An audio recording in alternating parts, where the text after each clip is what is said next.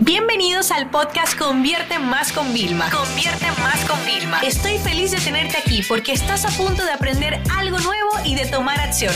Así que prepárate para tu dosis diaria de estrategias, tácticas y herramientas para escalar tu negocio con fans, publicidad y contenidos. Bienvenidos a un episodio más de Diario de una empresaria y lo primero que quiero hacer daros las gracias. Las gracias porque ayer me habéis eh, compartido muchísimas ideas muy buenas y sin duda hay algo que se va a incluir por voto de la mayoría y es el resumen del libro en versión corta. Eh, me dijeron que le gustan mucho las reflexiones que voy compartiendo los viernes y bueno, a mí me hace muchísima ilusión también. Como siempre, yo estoy como a último momento del día, sobre todo porque quiero que lleguemos al final de la semana para yo poder compartiros eh, como todos los aprendizajes, ¿no? Yo comencé ya con lo del diario, eh, a poder escribir y la verdad que me ha ido muy, muy, muy bien. Hay días que no escribo, pero no me lo tomo tampoco tan a rajatabla. Eh, he actualizado también parte de las afirmaciones que, que he ido como detallando y que son las que leo todos los días y por ese lado como que va muy bien. Yo sigo con el tema de la planificación y compartí varios trucos, eh, varias herramientas que yo utilizo que herramientas no, no digo siempre que sean una, una, un software, una aplicación en Internet, sino sean como métodos que tú mismo tienes a tu alcance. Por ejemplo, si sufres de ataques de pánico y tienes una técnica, eso viene siendo una herramienta en ese momento para tú solucionarlo, ¿no?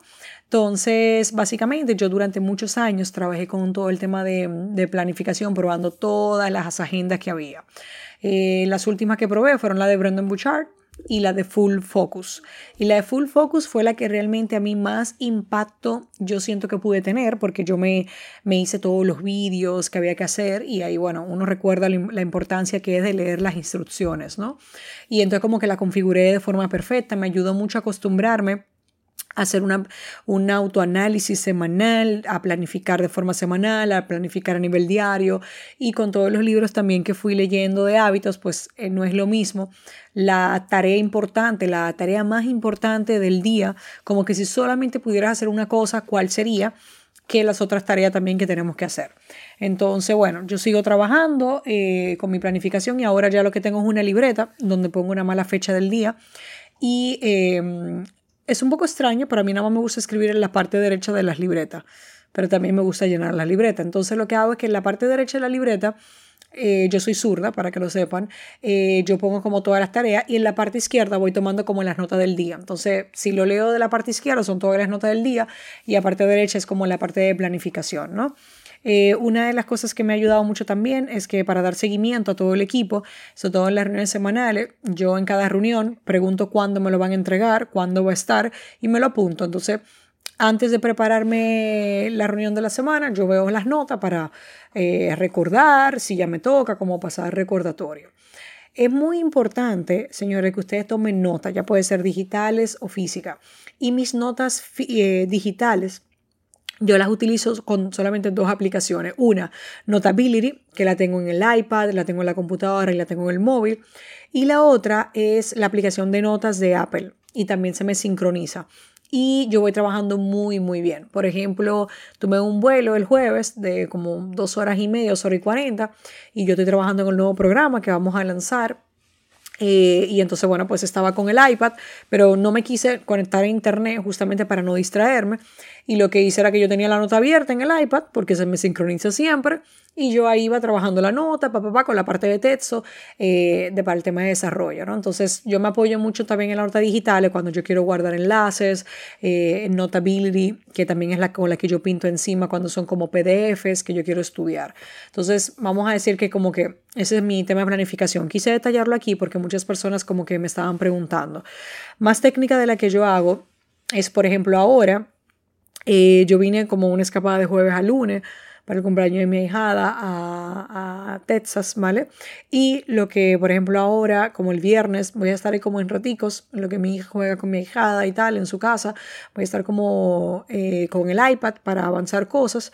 Eh, yo al acabar el podcast me hago como una lista de las cosas que yo tengo que hacer el viernes y el lunes, porque a mí me encantan los vuelos, o señor, ustedes no se imaginan cómo yo aprovecho a nivel creativo me da todavía, me impone el tema de las turbulencias que me ponen un poco nerviosa, por así decirlo, pero produzco muy bien. Entonces quiero aprovechar porque el martes que viene tengo una grabación muy intensa de un PLF, el Product Launch Formula, que son cuatro vídeos que, o sea, es muy denso. O sea, yo salgo de ahí de ducha a pijama y a la cama, literalmente, ¿no? Entonces, pues me haré como las tareas. Entonces, tener las tareas previamente yo antes era como, no, no, no, yo prefiero ya hacerlo. Eh, yo tengo que hacer una presentación y me ponía directamente en el keynote y tardaba tanto en buscar el esquema, la estructura, o sea, perdía dos, tres horas cuando yo tenía que mejor haber hecho la parte de planificación. Entonces ya eso no me pasa. 2020 a mí me ha enseñado que yo primero planifico en papel. Para muchas personas hacer el trabajo doble, para mí no. O sea, todo el tiempo que yo hago de planificación, de aterrizar idea, es tiempo que yo me gano cuando me voy a la ejecución. Y tienen que aprender a dividir bastante esto. Porque muchas veces eh, tú crees que, por ejemplo, una persona que tiene un problema económico se soluciona con dinero, pero es que si consigue el dinero se va a volver a meter en otro lío quizás económico. Lo mismo pasa con el tema del trabajo. Tú tienes muchas tareas, ¿vale? Y tú crees que la solución es, hacer las tareas muy, muy, muy rápido sin planificación previa, sin organización, y entonces lo que te das dando cuenta es que eso no va a funcionar, ¿no? Entonces, tengan en cuenta que la planificación es un hábito. Todas las personas productivas, altamente productivas, exitosas que ustedes van a conocer, están planificadas y tienen personas que le ayudan a mantenerse planificada. Pedir ayuda, saber delegar, todo esto es parte del liderazgo, de la parte de éxito. Son áreas que tenemos que ir trabajando, que tenemos que ir moldeando. Si tú todavía no las controlas, te puedo decir algo, no te preocupes. Hace un año yo no dominaba ninguna de esas áreas, simplemente yo tomé la decisión de aprenderlas de forma autodidacta con las experiencias del día a día, leyendo libros, viendo conferencias, o sea, dejándome ayudar por otras personas que tienen muchos conocimientos para compartir. Y bueno, cuando llega el momento de la reflexión que puede haber de la semana, fíjense, durante toda esta semana a mí me ha tocado mantenerme como en un poco de, de trabajar, vamos a decir, como por horas, por bloques de, de tiempo, ¿no? Y yo sé que existen muchas técnicas como lo de nada más trabajar cuatro horas al día, eh, cuatro horas a la semana, bueno, de todas esas técnicas que cualquier persona se pueda poner. Yo me he dado cuenta que cuando tú no tienes de un mínimo, ¿ok?